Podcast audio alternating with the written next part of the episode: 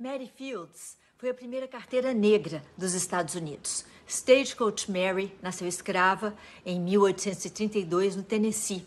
Só com o fim da Guerra Civil, Mary Fields se tornou livre. Ela tinha 30 anos.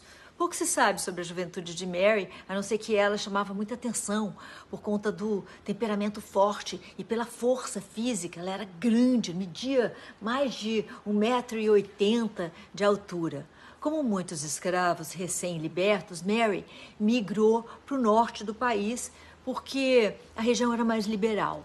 Ela chegou no condado de Cascade, em Montana, e não só foi a primeira negra a pisar na cidade, como chegou para morar ir para trabalhar num convento. Só que ela bebia, bebia uísque, falava palavrão, andava armada com uma pistola. Além disso, ela era briguenta e entrava em confronto físico com, com quem quer que a desrespeitasse, convocava homens para duelos escambau. Por conta dessa é, falta de feminilidade, Mary foi expulsa do convento. Depois disso, ela abriu um restaurante que logo foi à falência porque ela servia comida para quem quer que fosse, mesmo quem não pudesse pagar. Aos 60 anos de idade, Mary Fields foi testada, passou e virou carteira, sendo a primeira mulher negra a ter esse emprego nos Estados Unidos. O serviço que Mary prestava era tão eficiente que ela ganhou o apelido de Mary a Diligente, Stagecoach Mary.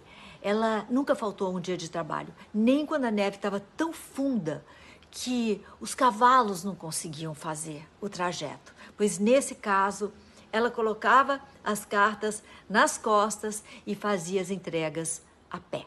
Entregar cartas no Velho Oeste era perigoso e implicava em longas jornadas por territórios hostis. A entrega da encomenda, na época, valia mais do que a vida do entregador. Ainda assim, aos 60 anos, ela fazia as entregas mais rápido do que homens com metade da idade dela. Depois de 10 anos, Mary se aposentou e passou a ser a pessoa mais respeitada da região. Mary Fields virou uma pessoa pública e o seu aniversário era comemorado pela cidade inteira. Até as escolas fechavam. Quando o governador de Montana proibiu a entrada de mulheres em bares, o condado de Cascade garantiu que Mary Fields seria exceção à regra. Quando Mary morreu, em 1914, ela teve o maior funeral da história da cidade.